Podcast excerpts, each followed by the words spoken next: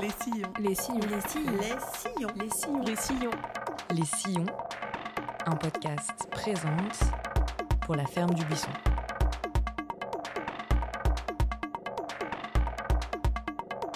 Bonjour à toutes et à tous, j'espère que vous allez bien. Je m'appelle Camille Bardin, je suis critique d'art et curatrice indépendante. Et depuis 2020, je produis Présente, un podcast dans lequel je reçois des artistes pour parler de leurs œuvres, mais surtout de toutes les réflexions et les doutes qui se cachent derrière celles-ci. Pour ce hors-série, j'ai souhaité faire dialoguer entre elles des artistes. Vous le verrez, elles ont des profils très différents, elles n'habitent pas les mêmes villes, ne sont pas diplômées des mêmes écoles et ont des pratiques qui pourraient a priori ne pas avoir grand-chose en commun. Pourtant, tous te présentent leur travail au Centre d'art de la Ferme du Buisson jusqu'au 16 juillet prochain dans l'exposition Les Sillons. Mais vous en doutez, ici il n'est pas seulement question de calendrier partagé, il m'a semblé que de la rencontre entre leurs recherches naissait parfois de passionnantes réflexions. C'est pour ça que j'ai choisi de les faire dialoguer entre elles. Aujourd'hui, je reçois deux des artistes de l'exposition Les Sillons, Nesrine Salem. Bonjour Nesrine. Hello. Théophile DCX, bonjour Théophile. Coucou. Hihi. Euh, certains et certaines euh, d'entre vous reconnaîtront peut-être euh, ta voix Théophile puisque j'ai inauguré la saison 3 de Présente avec un épisode qui t'était consacré et que je vous conseille d'écouter après celui-ci bien sûr, restez avec nous en attendant. Théophile et Nesrine sont deux artistes que je connais très bien pour être tout à fait honnête, ce sont même mes plus belle rencontre de l'année dernière. Je suis donc ravie qu'elles soient tous les deux au micro de présente euh, aujourd'hui. Néanmoins, ce n'est pas l'amitié qui m'a poussée euh, à vous réunir aujourd'hui en préparant ce hors-série de présente sur euh, l'exposition Les Sillons. J'ai relu votre travail sous un prisme nouveau et je dois dire que j'ai trouvé que cela pourrait être vraiment très intéressant de faire dialoguer vos deux pratiques entre elles parce qu'elles euh, abordent parfois des thématiques similaires sur les questions d'identité, de rapport à soi et aux autres, mais alors elles le font de manière radicalement différente, je trouve. Pourtant, tous les deux, vous euh, parlez de votre individualité à partir de certains motifs. Toi, Théophile, tu as choisi comme base de ton récit les boîtes de médicaments que tu consommes depuis 2014. C'est C'est 16. Ah non c'est pas grave. 2016. 2016. Et toi, Nesrine, tu as comme point de départ une sorte d'allégorie. Il s'agit d'une flaque de pétrole enflammée. C'est ça? Est-ce que vous voulez bien, pour commencer, euh, m'expliquer euh, des éléments qu'on retrouve euh, respectivement dans vos travaux? Qui veut commencer? Théophile? Allez, Nesrine a l- gentiment euh, pointé du doigt Théophile. Alors, Arbeit.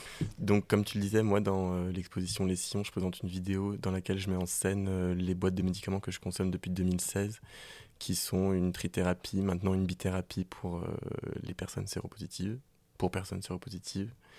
Et euh, je les ai mis en scène en les regroupant un peu tous en mode vlog euh, assez long de, dans une vidéo où je me filme dans mon salon à Marseille, où je raconte euh, la chronologie qui termine par se mélanger en fonction des va-et-vient euh, que je fais avec la caméra, de ce que cette boîte peut me renvoyer à un moment. Comme au début, on parle d'un truc un peu médical, puis après, on dérive sur euh, des trucs un peu plus euh, genre vie, euh, vie amicale, vie festive, vie sexuelle, etc. Affective. et Affective, ouais, Mm, mm, of mm, mm. course. Et, euh, et toi, du coup, Nesrine, le motif, je le disais, c'est une flaque de pétrole. Comment tu l'expliques? Hum, la flaque de pétrole, c'est quelque chose qui me suit depuis les beaux-arts. Ma pr- pratique, donc, elle est spécialement basée sur la vi- vidéo et sur les installations. Et donc, je me suis beaucoup servi de l'huile de vidange usagée pour ses capacités réflectrices et pour son odeur, ça pue. Enfin, c'est violent, quoi. Et donc, euh, la possibilité qu'elle puisse prendre feu facilement. J'ai tout d'abord fait des réceptacles pour, euh, pour faire des projections genre directement sur l'huile, puis c'est devenu des flaques. Et donc je me suis rendu compte que le pétrole, c'était probablement le truc qui sortait du sol algérien le plus facilement, parce que les Algériens, les Algériennes, ben, c'est presque impossible d'avoir un visa. Et euh, donc du coup, cette flaque de pétrole, ben, c'était, c'était donc un peu euh, la seule chose que j'avais pu trouver comme autoportrait pendant mes années beaux-arts. J'ai donc eu le privilège d'atterrir là, mais donc c'est sous la forme d'une flaque. Quoi. Mm, mm, mm, et en plus, tu parles de la flaque de pétrole, mais là spécifiquement, elle est en enflammée, cette flamme. Le film présente des, des sortes d'entrées. Donc chaque scène peut donc devenir une clé de lecture à ce qui a foutu le feu donc à cette flaque. Et euh, donc euh, la question de ce film, c'est qu'est-ce qui reste quand tu fous le feu à une flaque noire? Très bien. Et euh, en discutant avec vous, il m'a semblé qu'il y avait un autre point intéressant qu'on pouvait aborder ici, c'est votre rapport au temps. Euh, toi, Théophile, tu montres euh, toutes ces boîtes comme une sorte de time-lapse de ta vie. Euh, chacune d'entre elles devient comme une sorte de point d'étape dans ton parcours. Tu essayes de retracer le fil de ton histoire à partir d'elle, en quelque sorte. Ouais, enfin en tout cas, au début, je l'ai... C'est plutôt comment est-ce que mon histoire me mhm. revient. Parce que quand, en fait, quand j'ai préparé la vidéo, je m'étais dessiné plein de petits camemberts, genre, enfin, pas des camemberts, euh, des, des espèces de petits schémas en mode euh, trivial poursuite, etc. Genre avec euh, comment j'avais envie que les boîtes soient au sol et dans ce camembert, comment je découpais et je dis ah là j'aimerais bien. Enfin, il y a un camembert sur l'évolution du traitement, un camembert mhm. sur mon rapport au corps médical, un camembert sur la vie affective, un camembert sur.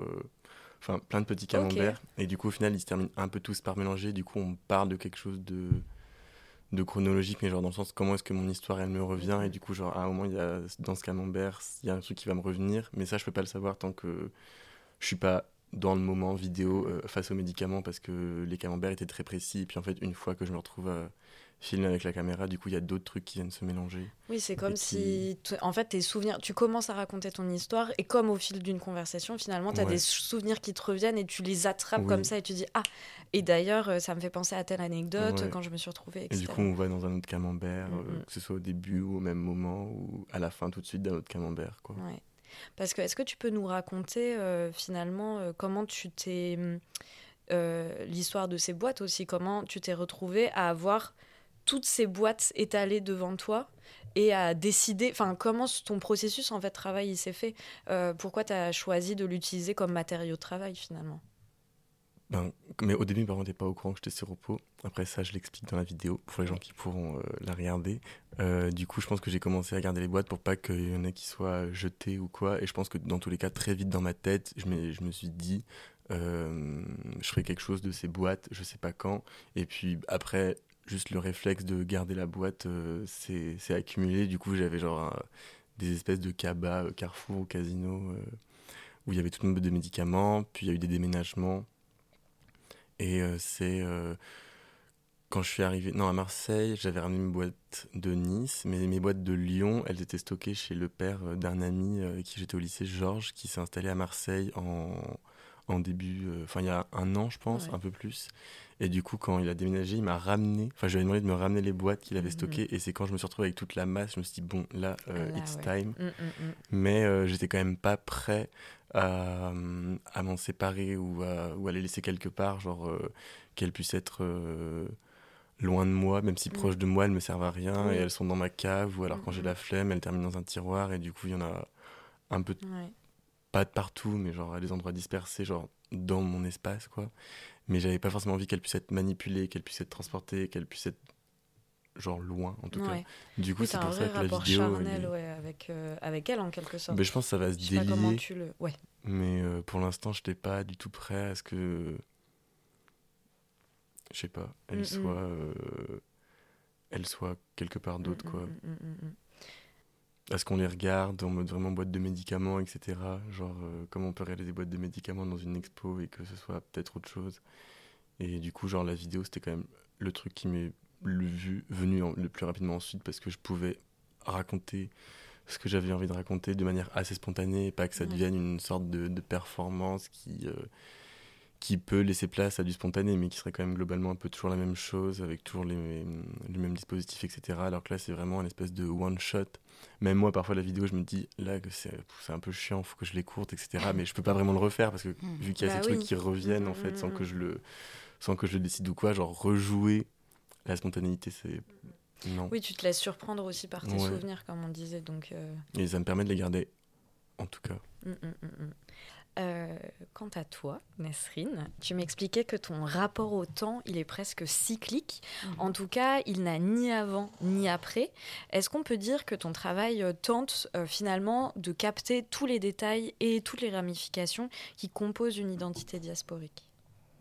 Je crois que mon rapport au temps, c'est euh, clairement quelque chose qui vient du fait que les traumas qui sont dans, dans ma vie, c'est des choses qui font plus mal parce qu'ils existent dans la vie de ma mère, dans la vie de ma grand-mère, dans la vie de mon arrière-grand-mère. Donc, je pense que qu'un corps diasporique, qu'un corps traumatique, ben c'est euh, c'est un corps qui voit pas le temps de manière linéaire. Mm-hmm. Et donc les choses, elles se répètent. Et donc tant que tu, ne les travailles pas, ben c'est juste quelque chose qui se, répète et dans un temps flou. Quoi. Mm, mm, mm, et donc, c'est ce que euh, cette chose-là que j'ai tenté de présenter dans mon film. Parce que, donc, en gros, le film est fait pour se dire en boucle. Donc, il n'y a pas de, de fin, il n'y a pas de début. Et, euh, et donc, voilà.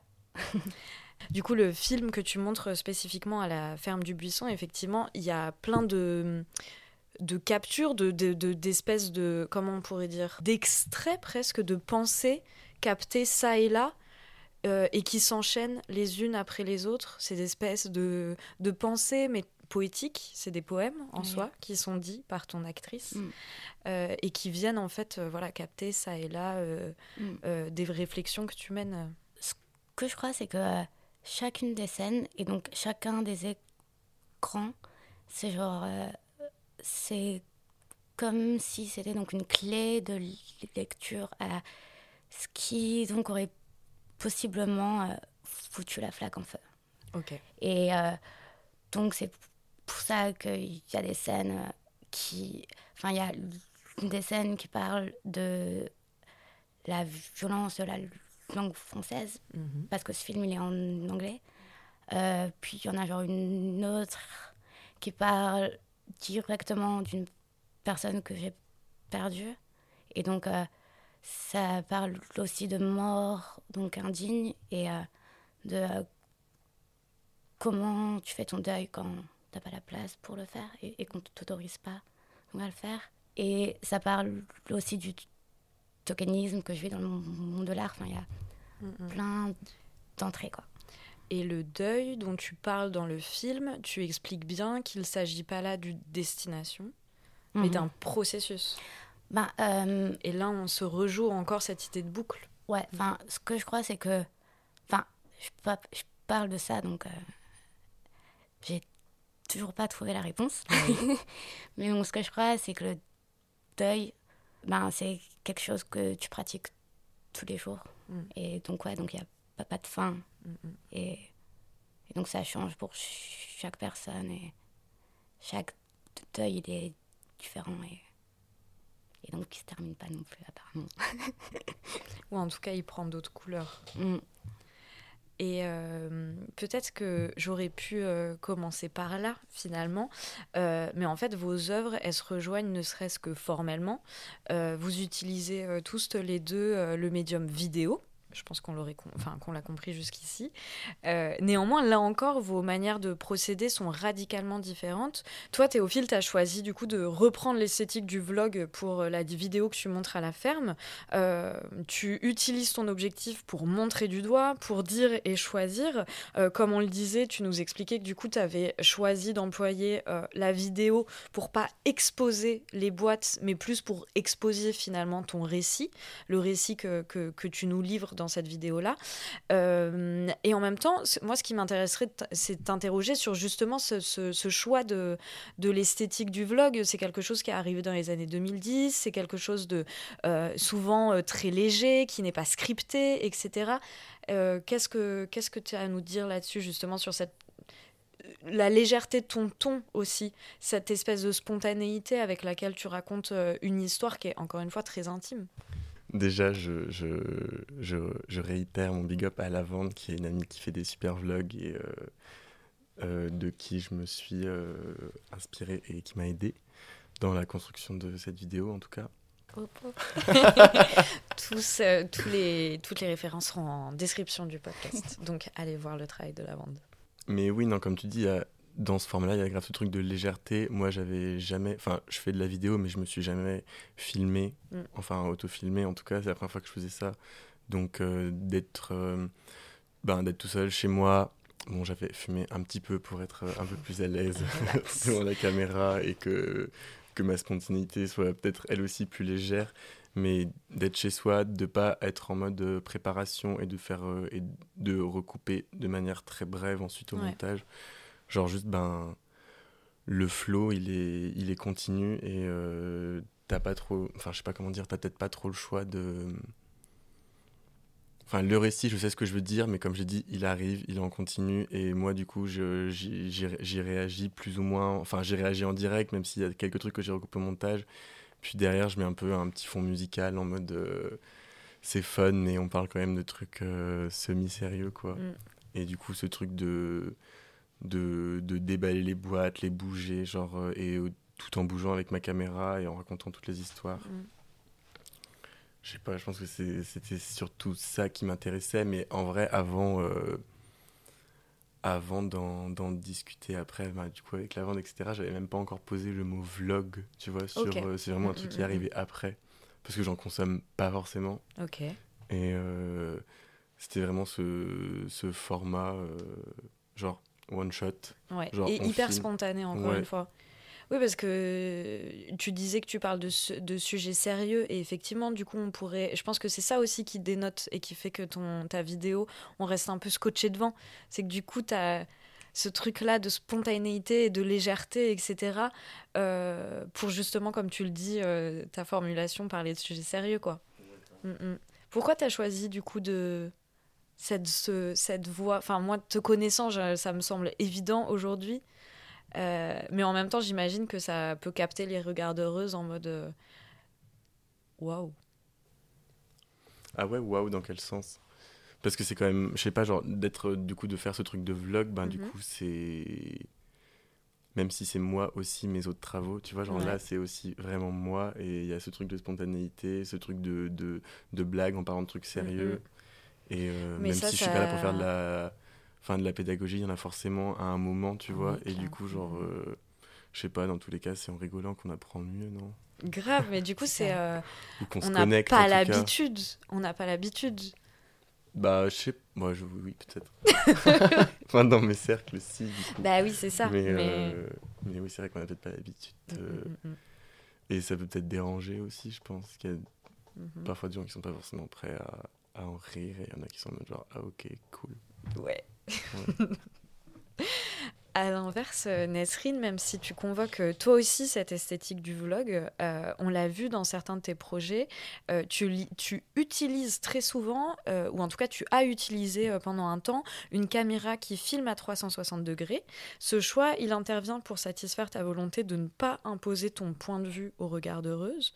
Est-ce que tu peux nous en parler euh, de choix-là, du coup, de cette caméra euh, Point d'interrogation. Mm. Je te vois faire une euh, grimace. Point d'interrogation. Et, et, et est-ce que tu peux nous, nous expliquer aussi pourquoi tu as choisi dans cette vidéo-là de filmer en plan, enfin, non pas avec une caméra 360, mais avec des plans traditionnels Mm. Ben, euh, je crois que la 360, ça m'est venu pas dans le sens de, euh, de ne pas genre, genre imposer de point de vue au regard de mais ça m'a permis, moi, dans ma pratique, de faire les choses sans me sentir genre, renfermée, en fait. Ok. Parce que euh, j'ai l'impression que ce que j'aime dans l'art, c'est quand les choses, elles sont pas figées. Genre, si je vais dans une expo et, et que je vois des choses qui, qui ont l'air figées, et genre, je j'arrive pas à, me faire pr- prendre par ça. Mhm. Et donc, du coup, la 360, ça me permet de filmer des choses et genre de décider ce que je veux montrer, ce que je veux dire, et genre de faire dire plein de choses au même fichier quoi. Et donc, encore une fois, donc en tant que personne qui voit pas le temps de manière linéaire, ben, j'aime bien. oui, décidément, même dans la forme, euh, ça a un impact. Quoi. Mm. Mm, mm. Et donc, oui, et donc dans ce film, donc oui, j'ai euh, j'avais fait des plans traditionnels. Mm-hmm. Et je sais pas comment les nommer, ouais. Traditionnels, ça, ça semble très moche à l'oreille, mais je sais pas, enfin des plans, j'allais dire fixes, mais non, c'est pas fixe parce que c'est un film, mais euh, qu'on a l'habitude de voir. Quoi, c'est ça. mais donc, c'est la première fois qu'il y, a des, y a des humains dans mes projets, ce qui est déjà fou. Mm, mm. Et donc, il y a de la voix, ce qui est fou aussi. Et donc, euh, je me suis servi de l'esthétique de vlog dans un vœu d'être plus généreuse et plus frontale sur, euh, sur les sujets que j'aborde.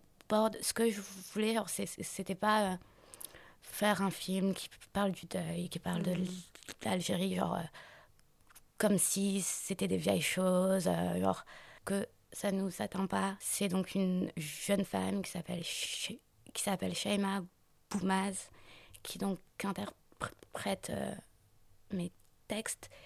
Et donc, en gros, donc, elle te parle, genre, euh, comme si tu étais sa pote, quoi.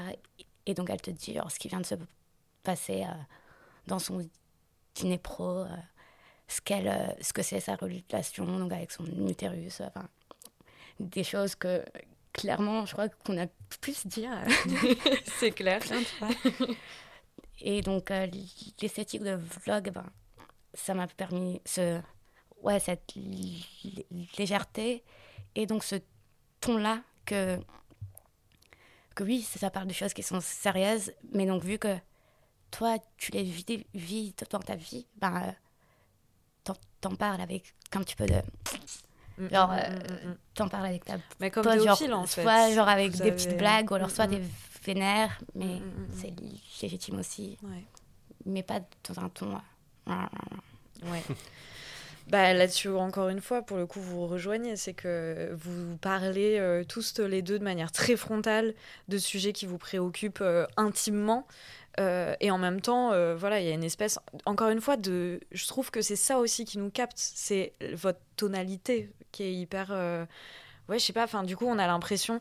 En fait, cette tonalité, elle ajoute un côté hyper affectif. C'est qu'effectivement, comme tu le disais, euh, c'est, on a l'impression de, que c'est une amie qui nous parle, et toi aussi, Théophile, du coup, on est chez toi.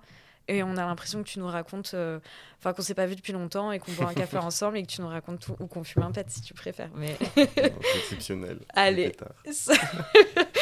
et euh, il y a autre chose qui m'a euh, beaucoup marqué dans vos travaux et dont on a déjà beaucoup parlé ensemble. Vous aurez compris, on a déjà beaucoup parlé toutes et tous ensemble, donc je vais arrêter de me répéter. Euh, c'est votre rapport à l'intime et surtout votre manière d'y faire référence ou non dans vos travaux. Toi, Théophile, tu procèdes, comme on le disait, de manière très frontale. Euh, les images que tu captes, les mots que tu nous adresses se faufilent dans les moindres recoins de ta, ton intimité. Qu'est-ce qui fait que tu décides de mettre aucun filtre entre toi et les, les regardeuses Sachant que tout à l'heure, tu disais, oui, entre nous, on se parle comme ça. Sauf que là, en fait, ton travail, il est exposé. Oui. Donc, il sera forcément exposé à des gens qui ne sont pas ton nous. Et du coup, tu te mets quand même dans une situation de potentiellement de grande fragilité. Et en même temps, pas tant que ça. Parce que tu as une telle aisance que je trouve que du coup, tu t'en deviens inattaquable. je te laisse parler. Oui, puis c'est vu que c'est. Enfin. C'est moi qui dis ça, comme tu dis, avec, euh, avec cette aisance, cette spontanéité, cette légèreté et tout. Mais je peux pas. Enfin, je sais ce que je dis, je sais ce que je, sais ce que je raconte, donc j'ai du mal à voir comment ça pourrait se retourner contre moi à part des gens qui soient genre totalement pas d'accord avec euh, la vision que je peux avoir. Euh, oui, et puis les, tous les phobes, quoi. oui, ça, oui. ça, oui, mais fuck les phobes. non, je sais pas, c'est pas un truc qui me.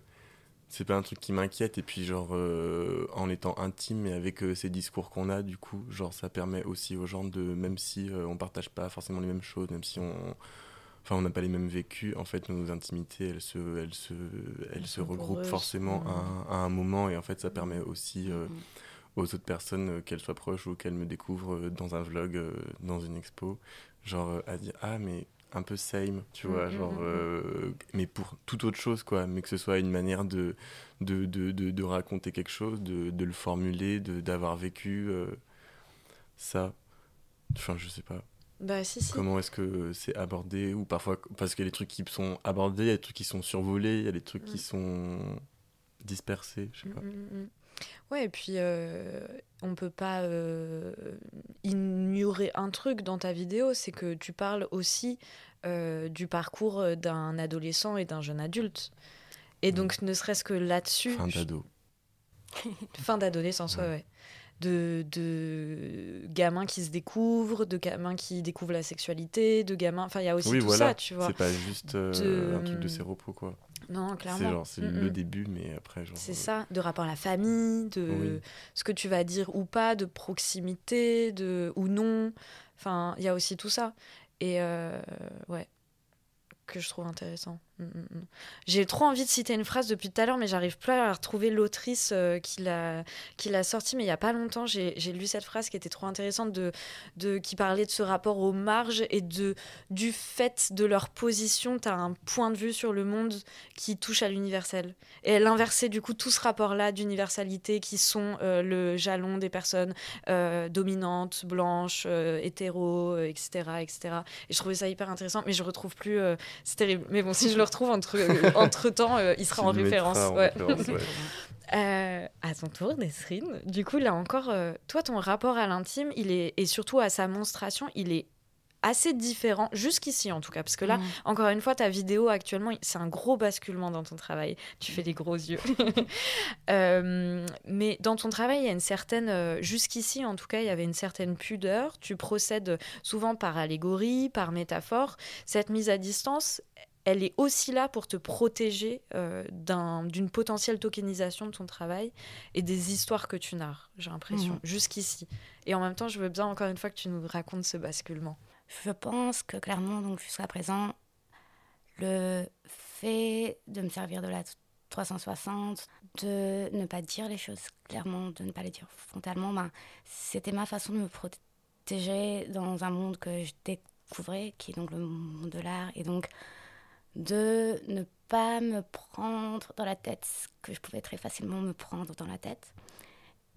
Et donc c'est donc qu'à travers ce premier film que que je me donne la liberté de dire clairement ce que je pense. Mais enfin, je pense que toute minorité dans ce milieu euh, comprend très bien que ton travail, ça t'appartiendra plus et alors tu, tu- tu seras euh, la représentante des euh, racisés, de ci, de ça et c'est pas quelque chose qu'on veut. Mm. Donc, euh, faut, euh, faut s'armer petit, petit à petit pour, euh, pour ne pas que ça se passe. Un moment dans ton film, justement, ton actrice, elle parle du fait que il y a des sujets qui deviennent fancy aujourd'hui.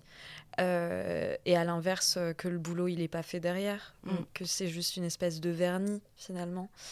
Euh, elle en parle aussi dans un, dans un moment donné dans ton film. Oui, euh, ben, je pense que ce qui, ce qui donc est très violent quand tu le vis ça, c'est que ce que tu racontes, c'est des expériences que tu vis, mais que ta famille vit, que les gens donc, avec qui tu as grandi vivent. Et, et donc c'est juste super violent de, de voir de quelle façon des personnes très privilégiées peuvent se resservir de ça et, et genre totalement pas faire le travail de, des construction et de s'informer sur ce qu'elles ont le droit de dire et ce qu'elles n'ont pas le droit de dire. et donc, spécialement, je pense que, que donc, ben, le film, ça parle aussi donc, euh, de l'histoire de ma famille qui est donc algérienne. Et donc, euh, tout comme euh, j'ai du travail euh, à faire sur ça, pour me libérer de ça, ben alors chacun et chacune des Françaises donc, a ce, travail-là. C'est donc un travail co- commun, quoi. C'est pas ju- juste nous qui sont. Genre, on n'est pas juste vénère et genre, on parle pas de choses qui sont vieilles. Enfin, les ch- choses, elles se reproduisent et elles se reproduisent dans nos cités et dans la vie de maintenant. Quoi. Oui. Et oui, oui. Et puis s'il y a des personnes euh, défavorablement racisées, c'est bien qu'il y a des personnes favorablement racisées. Donc la question de la race, elle doit être de toute manière déconstruite des deux côtés.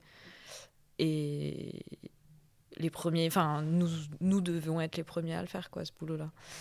Euh, et d'ailleurs, euh, quand il y a un moment, moi, quand je suis arrivée dans, j'ai vu, j'ai eu la chance de voir ton film dans l'expo. Et, euh, et j'ai été happée. La première scène sur laquelle je suis tombée, c'est quand euh, elle est dans un, un, dîner et elle parle de la manière dont les personnes privilégiées parlent avec aisance, etc. Mmh. Et parlent comme si elles avaient tout le savoir du monde. Mmh. Je sais pas, ça m'a trop marqué ça. Et euh, je sais pas, est-ce que tu peux m'en parler de cette scène? Parce que j'ai trouvé folle et du coup j'aimerais bien que les auditeurs puissent avoir une idée de. Ça peut être un bon exemple finalement. Mmh. J'ai bah, envie. Hein. Cette scène, déjà, c'était l'une des plus complexes à tourner parce que je l'ai filmé donc, dans un, endroit donc, où euh, j'ai passé du temps. Donc, dans ce milieu, c'est genre le patio d'un bar et donc il y a plein de bruit. Enfin, genre, ouais. c'était. Euh, mais donc, ouais. euh, dans un vœu donc, d'esthétique de vlog, ben, genre, mm -hmm. il fallait le faire dans les vrais endroits, blablabla. Et donc, du coup, ça fait que, que dans ce texte. Donc elle, donc elle parle du fait que oui, donc les personnes privilégiées euh, peuvent pas parler de, de ce qu'elles boivent comme café le matin et que euh, tout le monde va les écouter et que genre, si toi genre, tu veux parler euh, d'un truc, eh ben on a rien à foutre quoi. Et donc ce qui fonctionne bien, c'est que donc on entendait rire des gens, enfin ouais. plein de choses et et donc à la fin de la scène, et donc à la fin de la scène, donc elle dit mais euh, t'es sûr que tu m'écoutes? Et donc il euh, n'y a pas de réponse. Enfin, mm -hmm. genre est-ce que est-ce que tu m'écoutes, est-ce que tu m'écoutes pas? Ben, On va voir ce qui se passe, quoi, mm -hmm. ce qui va se passer, mais. Ouais. Et puis je pense que ce qui m'a marqué en fait, c'est justement cette dernière phrase où en fait, euh, t'es vraiment, toi en tant que regardeuse, t'es vraiment apostrophée à ce moment-là. C'est genre, là, en fait, euh, déjà, tu filmes euh, euh, ton actrice, euh, vraiment, euh, elle nous regarde droit dans les yeux, quoi. Et donc là, en plus, avec cette question qui nous est finalement, en quelque sorte, directement retournée, mm -hmm. t'es vraiment en mode genre, ok, je vais me concentrer sur le reste de la vidéo. ok, pas mal. Est-ce que c'est bon pour vous sur les questions liées à vos travaux respectifs? Très bien parce que là, on passe à l'étape argent. euh, vous le savez, du coup, tous les entretiens de présente euh, se terminent par la même question. Est-ce que tu réussis à vivre de ton travail d'artiste? Tu es passé euh, Théophile. Mais pour ce hors-série, j'ai euh, un peu adapté cette question au cas spécifique des jeunes artistes. Je voulais vous demander quelles informations vous auriez aimé qu'on vous donne avant de quitter l'école. Quels conseils aurez-vous aimé avoir euh, pendant vos études et avant de sauter dans le grand bain de, des travailleuses de l'art? Mmh. Ah. Plein de choses. Ouais, c'est vrai. Ah, c'est bien parce que j'ai interviewé. Euh, ah, bah ça, grand classique. Ouais, j'ai interviewé euh, hier euh, Jacopo, Omar et Charles Arthur. Ouais. Donc, je sais pas pour les auditeurs si vous avez déjà eu cet épisode ou si vous l'aurez, mais je spoil déjà. Mais ils, ils étaient tous un peu genre, j'avoue, je sais pas trop quoi dire, etc. Donc, euh, allez-y. On a besoin de conseils là. Bah, tous les statuts. Ouais, tous mais, les statuts. Ouais. URSAF, SIRET, enfin c'est pareil, mais. Ouais, donc tu dois des sous même si t'en gagnes pas. Ouais. Parce que je savais pas. comment est-ce que tu payes Comment est-ce que tu déclares? Ouais. Euh, apprendre à faire un dossier de subvention, ouais. euh, vers quelle structure se tourner. En ça, on l'a pas eu ça euh... encore, cette info-là. Est-ce que tu mm -hmm. peux nous dire, euh, toi, ce qui t'a semblé déroutant, enfin ce qui t'a dérouté, c'est le fait de te retrouver à devoir faire des dossiers euh, incompréhensibles, quoi? Oui. Après, moi, j'ai grave eu de la chance, c'est que j'ai eu Artagon, euh, Marseille, mmh, ouais. euh, en même temps que la fin des Beaux-Arts et après la fin des Beaux-Arts. Et grâce à eux, genre, euh, j'ai appris à faire tout ça euh, de manière euh, très bien. Et ouais. merci beaucoup à toute l'équipe. Mais ouais, genre, l'école, elle est quand même censée, je pense, nous apprendre à faire un. Comment est-ce qu'on monte un dossier de subvention, vers quelle structure, par rapport à quel projet. Mm. Euh, les résidences euh, de jeunes artistes, euh, que ce soit genre à échelle locale, sur le territoire ou plus loin, Mm. toujours par rapport à- aussi à la pratique, etc. Et ça, c'est vraiment survolé, quoi. Ouais, Ouais, mais survolé, je suis, sympa. t'es sympa. C'est clair. Ouais. Toi, Nesrine. En plus, toi, un... c'est particulier parce que là, t'es passé de l'autre côté. Parce que t'es pas... t'étais dans l'équipe technique, en fait, euh, des Beaux-Arts de, de Montpellier. Mhm. Euh, donc, tu t'as eu accès à des étudiants et étudiantes. Ben, euh, ouais, c'est vrai que c'est. euh, oui, je suis donc un petit peu passée de l'autre côté, mais pas totalement. Non Mais donc, je vois des choses que je voyais pas. Euh, Mais euh, ben, ce que je trouve important et ce que j'ai découvert et ce que j'aimerais qu'on m'ait dit, c'est que genre, quand tu termines les beaux-arts ou alors quand on te propose des choses, ben, t'as pas be- besoin de, dire oui seulement parce que t'as pas, pas d'expérience. Ouais. Que, que si les expos, les choses qu'on te propose, ben, sont pas dans tes valeurs, c'est tu perds rien. Mm, mm. Quand tu travailles avec des, des personnes qui sont safe et qui sont saines, ben, ça se passe bien. Et enfin, juste euh, ne pas faire des choses que pour la patte du Ouais. parce que ça sert à rien. Mm, mm, mm. Toi, j'ai l'impression, Nesrine, t'as appris à dire non ces derniers temps. Ben, ben euh, ouais, enfin, l'année dernière, donc on m'a proposé de participer à la Biennale d'Art Presse. Et donc, dès que, qu'on m'a proposé, j'ai dit, Non. vous êtes sérieux Ou vous que je vais dire oui et, donc, je me retrouve dans cette expo. Et donc, j'ai vu des choses dans la zone à partager Ouais. qui, fera donc des sortes d'ateliers de médiation, de ce que j'ai compris. Et donc, euh, ça fait juste trop plaisir de lire des choses dans un espace d'exposition qui, qui sont clairement dans tes valeurs et dans. Genre, en fait, non, je vais pas vous foutre mon cul. et Genre, ça m'intéresse pas de présenter ce que je fais chez vous, en fait. Clairement. Donc, c'est trop bien. Donc, il y a du. Il y a des belles personnes et des choses qui se font. Et il faut persévérer et, donc se retrouver. Et c'est ce qui se passe ici aussi avec vous. Oui. C'est trop mignon. Ça vous va de finir là-dessus? Genre sur le refus et sur le fait de travailler avec des gens qu'on aime et en qui on a Oui, c'est vrai. Enfin, le truc des collectifs, on l'a peut-être pas dit ça aussi. Ah bah vas-y. Non, mais genre, travailler avec des gens qu'on aime, c'est aussi genre, euh, enfin, faire des trucs ensemble Ouais. en dehors de projets qu'on qu'on vient de nous chercher, qu'on vient de nous proposer. C'est Mm, déjà mm. commencer à travailler ensemble dans des espaces et du coup, genre, créer quand même une espèce de de synergie en fait qui permet en fait de, de multiplier plein de trucs après Ouais. quoi. Être actrice aussi euh, Ouais. de vos propres parcours et pas attendre euh, qu'on vienne vous chercher et réussir à dire non quand on vient vous chercher et que c'est pas si terrible. Mm. C'est pas mal. Non. Moi ça, je trouve ça cool comme Non. conseil. no way. Nénène. Merci à tous euh, à les vous. deux pour Merci. le temps que vous m'avez accordé, euh, vos travaux.